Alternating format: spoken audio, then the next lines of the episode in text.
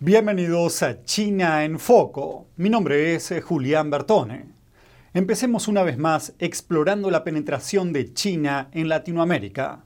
El periodista y escritor argentino Agustín Barletti nos cuenta en su libro recientemente publicado El hambre del dragón, el plan de China para comerse al mundo, sobre numerosos ejemplos en los que puede verse cómo China se introduce y gana presencia en países de América Latina. En nuestro programa anterior hablamos un poco sobre cómo el régimen comunista chino exporta su modelo de negocios y también por detrás su modelo ideológico, a través de préstamos y proyectos de infraestructuras a países en desarrollo.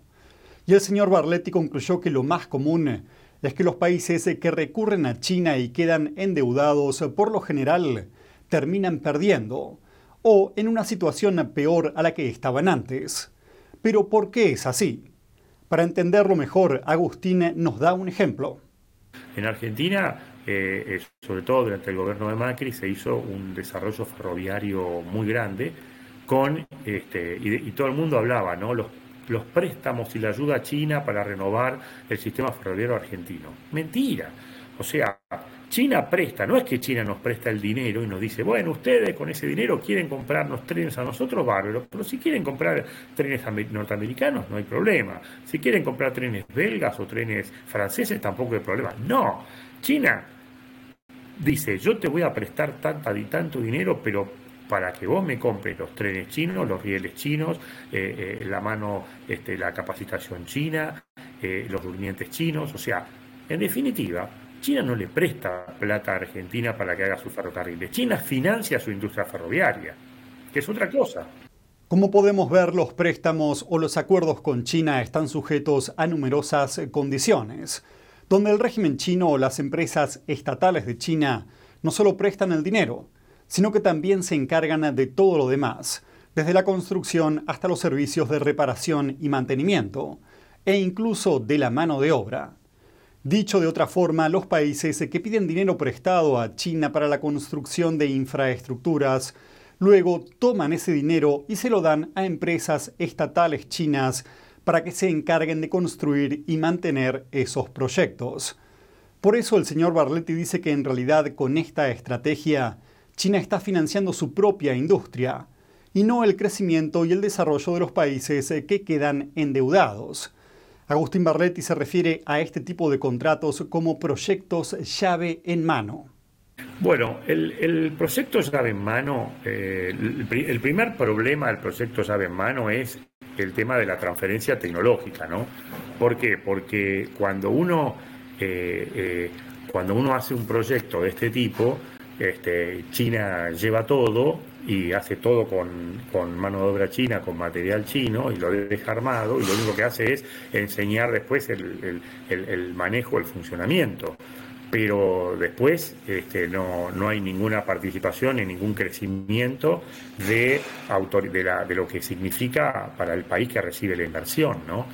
Y para ejemplificar uno de estos proyectos llave en mano, Agustín Barletti recurre una vez más a Argentina.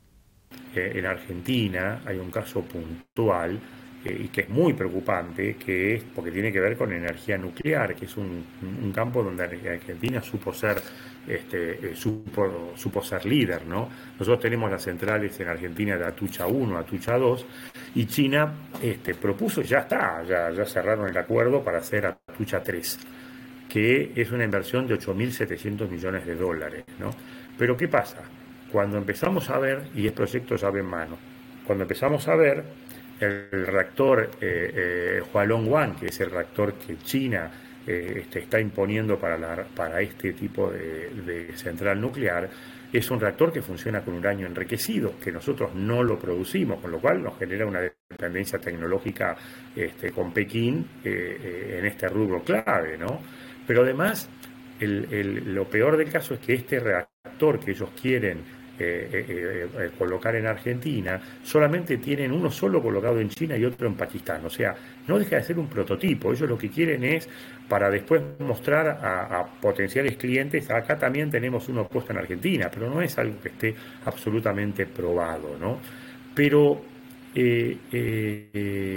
eh, también cuando hablamos de 8.700 millones de dólares y vemos el costo que va a tener la energía que surja de esa central, no dan los números para el repago de la deuda, con lo cual otra vez la misma historia, nos endeudamos con China y cuando nos endeudamos con China pueden manejar después ellos lo que quieran, porque ellos no van a decir el día de mañana, bueno, está bien, te condono la deuda de la central, pero me tenés que dar una base para el Ejército Popular de Liberación en tal lado o tenés que votar tal y tal cosa en Naciones Unidas, como vimos que pasó con el tema de derechos humanos.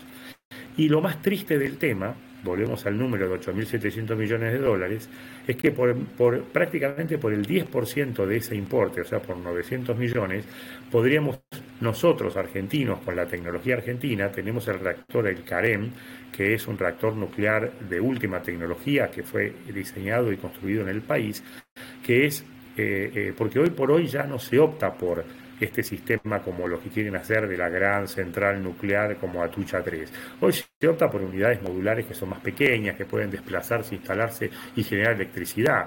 De hecho, el país posee la tecnología esta, ¿no es cierto? O sea, de lo que hablamos del CAREM. Ahora, ¿por qué Argentina no utiliza su tecnología con 900 millones de dólares y se endeuda en un proyecto ya en mano con 8.700 millones de dólares? Y bueno, volvemos a la misma historia de siempre, ¿no? Y ante esto nos hacemos las siguientes preguntas. ¿Por qué el gobierno argentino se endeuda con China para construir un reactor experimental? Cuando expertos del mismo país se pueden construir otro reactor muchísimo más barato y rentable. ¿Y por qué el país se toma el préstamo aún sabiendo que la producción de electricidad de dicho reactor no va a llegar a producir las ganancias necesarias para pagar la deuda a China? Veamos qué opina Barletti sobre este tema. No, yo creo que en muchos casos hay o hay ingenuidad o eh, prefieren optar por la ingenuidad. Y ojo que acá no estamos hablando de, partidos políticos o de inclinaciones políticas, porque eh, tanto Brasil este, durante el gobierno de Bolsonaro como el gobierno de Lula eh, es lo mismo, Argentina, el gobierno de los Kirchner o Macri fue lo mismo, Uruguay con Mujica eh, o, con el gobierno actual de, la calle Pou es lo mismo. Acá hay, está la necesidad de los países, este, en el caso de Latinoamérica prácticamente todos, hay una honrosa excepción, eh, pero que es Paraguay, pero salvo el caso paraguayo, todos los países, todos los gobiernos este, prefieren optar por la ingenuidad y decir, a ver, este, una, este, este, esto es para inversión y todo. Y la verdad que siempre termina siendo eh, un, tremendo, un tremendo problema y un dolor de cabeza, ¿no? Pero Agustín nos cuenta un caso más sobre Argentina, uno incluso más preocupante. Y también, hablando de Latinoamérica, tenemos una, una situación que eh, todos de, la, cual todos los argentinos debiéramos sentirnos avergonzados, que es la cesión de soberanía que hemos hecho en las 200 hectáreas situadas en la provincia de Neuquén, a 100 kilómetros de Vaca Muerta, que es el yacimiento de fracking más, grande del mundo, eh, donde nosotros le hemos cedido la soberanía para que China haga una estación espacial, que además está manejada por el Ejército Popular de Liberación. Esa estación fue eh, eh, fue dada a China por 50 años renovables por una ley sancionada por el Congreso de la Nación en 2014. Entonces, cuando, cuando nosotros vemos esta, eh, la, sesión que hemos hecho, en esas, además de las 200 hectáreas, hay 100 kilómetros alrededor de interdicción de cualquier tipo de, de radiofrecuencia, radiocomunicación público-privada. Todas las personas que trabajan ahí son ciudadanos chinos y están eh, regidos por la ley laboral china, que eso es delito porque estar en Argentina debiera ser la ley laboral argentina. Están exentos de todos los impuestos, absolutamente todos los impuestos eh, de Argentina. Y además, eh, si nosotros argentinos queremos ir a ver qué está pasando allí, porque no sabemos y porque además todo lo que trajeron para armar la base vino en valija diplomática, si nosotros queremos ir a ver qué pasa, tenemos que pedir permiso con tres meses de anticipación por escrito y nos dejan estar una hora. O sea, nos alcanza para entrar a ver la recepción, la foto de Xi Jinping y la de Mao. Ahora, vamos a hablar de qué antena pusieron estos muchachos ahí. En su base tiene 35 metros de diámetro, tiene la altura de un edificio de 16 pisos y pesa 450 toneladas.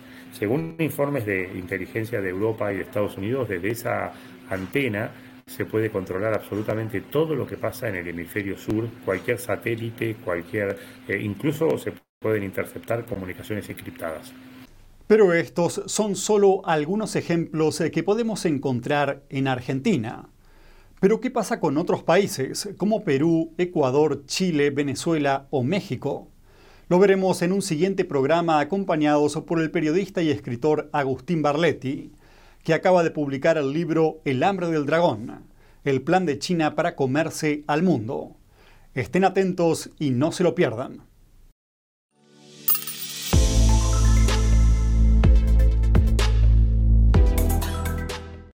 Continuemos ahora con las noticias del día.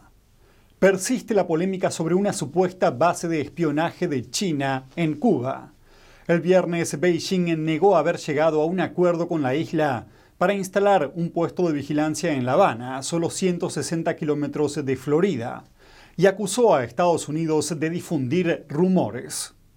El portavoz del Ministerio de Asuntos Exteriores chino, Wang Wenbing, acusó a Washington de lo que llamó una calumnia por el informe de la base china, diciendo que Estados Unidos debería reflexionar sobre sí mismo y dejar de interferir en los asuntos internos de Cuba. El Wall Street Journal informó por primera vez del supuesto acuerdo entre China y Rusia que supuestamente implicaría la creación de una base de espionaje en La Habana el informe citaba fuentes anónimas. El portavoz de la Casa Blanca, John Kirby, dijo que el reporte es inexacto, pero no especificó por qué.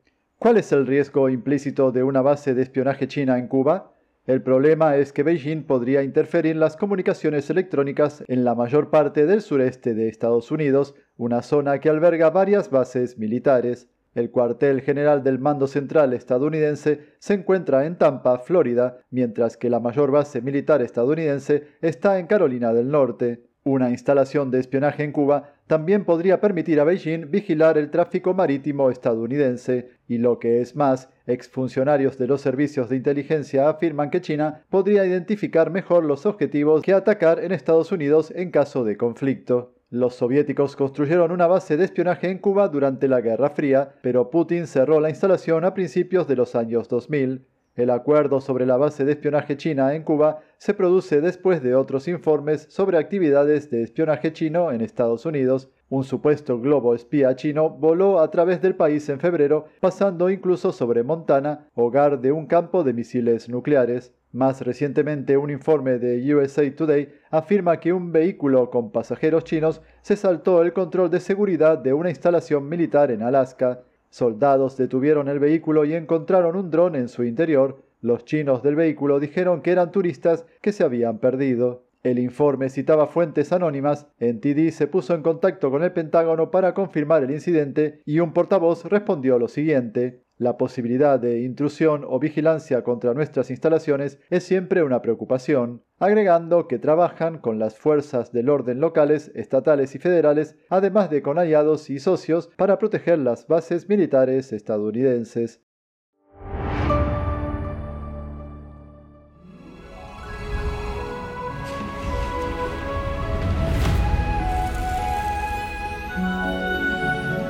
Miss NTD primer certamen mundial de belleza tradicional china de NTD. Llegan informes de evacuación de emergencia desde China. Veamos lo que está pasando. Miles de personas huyeron de edificios de apartamentos durante la noche de la semana pasada en Tianjin, una importante ciudad portuaria del noreste. Los informes dicen que la zona ya no es segura Ocurre después de que corrimientos de tierra crearan grandes grietas en las calles de la ciudad. Fotos y vídeos en Internet muestran calles abombadas y deformadas. Algunos edificios incluso se inclinaron debido a la inestabilidad del suelo. Los cimientos de los edificios también parecen haberse hundido con grietas visibles en el suelo. En un vídeo que circula por Internet se escucha a una mujer asombrada ante una fisura.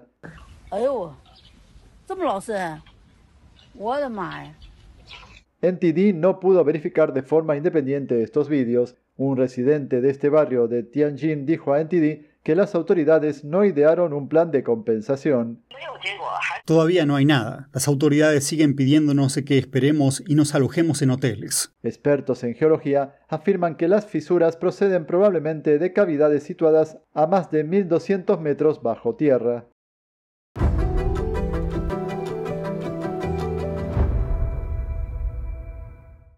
Tras varios días de lluvias torrenciales, algunas zonas del sur de China terminaron inundadas. Imágenes muestran carreteras anegadas y edificios parcialmente sumergidos. Meteorólogos lanzaron advertencias sobre un clima aún más extremo en China para los próximos días. Se esperan fuertes lluvias en las regiones del sur del país. Eso incluye Guangxi, Yunnan y el sureste de China. Se prevén tormentas en el noreste y temperaturas récord en el norte. La eterna belleza de la pintura realista al óleo. Magnífica, expresiva e inspiradora. El sexto concurso internacional de pintura figurativa de NTD, guiado por la pura autenticidad, belleza y bondad. Lo invita a unirse con nosotros en un viaje de retorno al arte tradicional. Premio de oro, 10 mil dólares. Para más detalles, visite oilpainting.ntdtv.com.es. Y eso es todo por hoy en China en Foco. No olviden poner me gusta y suscribirse a nuestro canal para recibir más actualizaciones de lunes a viernes. Nos vemos mañana.